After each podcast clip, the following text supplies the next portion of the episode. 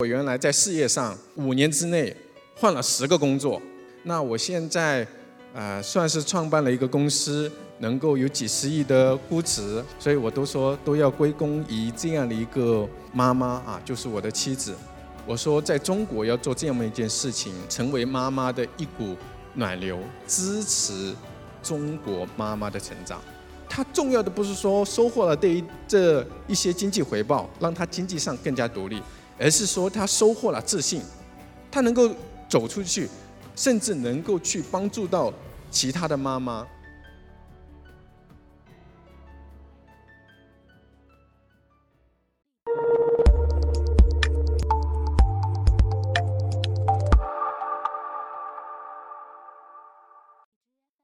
我今天能够之所以站到这样的一个平台上，都是要归功于一个妈妈。这个妈妈呢是我的妻子，是我孩子的妈妈。其实不是因为我今天来到这里，我才说这样的话啊，因为我平时都是这样说的。我甚至写过一本书来这样说。这本书的名字呢叫《我是炫妻狂》。对，其实呃，我今天算是有一点舔成绩。我说很大程度上都归要归功于我的妻子哼妈。我现在为什么叫哈爸？因为我。这是哼妈给我取的名字，因为我原来有点抑郁症呢，整个人都是非常沉郁的。他取了很多名字哦，之前给我叫我喜乐，叫我大年，普天同庆嘛，而且我是大年三十出生的，都没有叫出来。他就说你要哈哈大笑，所以我后来就叫哈哈了啊。只是因为有了小孩，我升了一级，对吧？我就叫哈爸了。对，我就说我从我的这种呃抑郁。到现在还比较开朗一点啊，有哼妈的功劳。包括我原来在事业上五年之内换了十个工作，我在一个工作单位里面三进三出，所以其实在事业上也是很不好的一种状态，这很可怕的，尤其对一个女性来讲。而且我们那个时候是刚刚买了一个二手房，然后又怀了孩子。那我现在。呃，算是创办了一个公司，能够有几十亿的估值，好像身价还不错的，所以我都说都要归功于这样的一个嗯妈妈啊，就是我的妻子。对，但是呢，并不是每一个妈妈她都有这样的力量去能够支撑到啊我这样的一个好像是比较烂泥扶不上墙的人。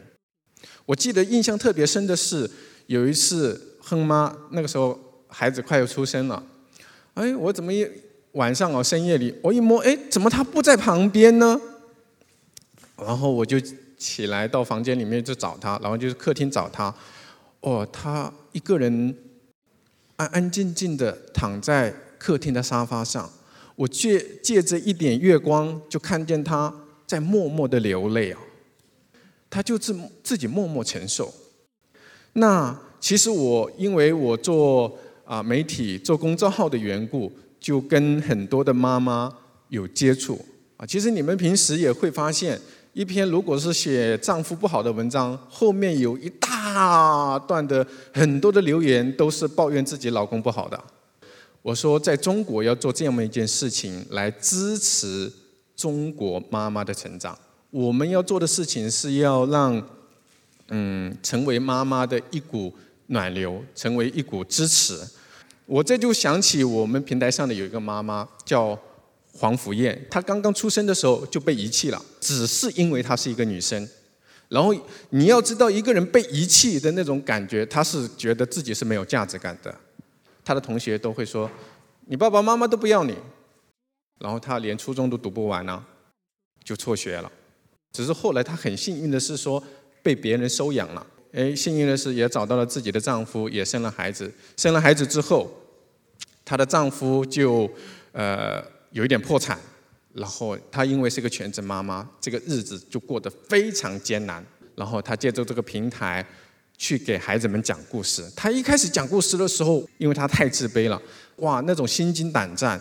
但是她在这个平台上结识了很多的妈妈，很多的妈妈就给她有很多的指导，有很多的嗯鼓舞哦，然后那种信心慢慢回来了。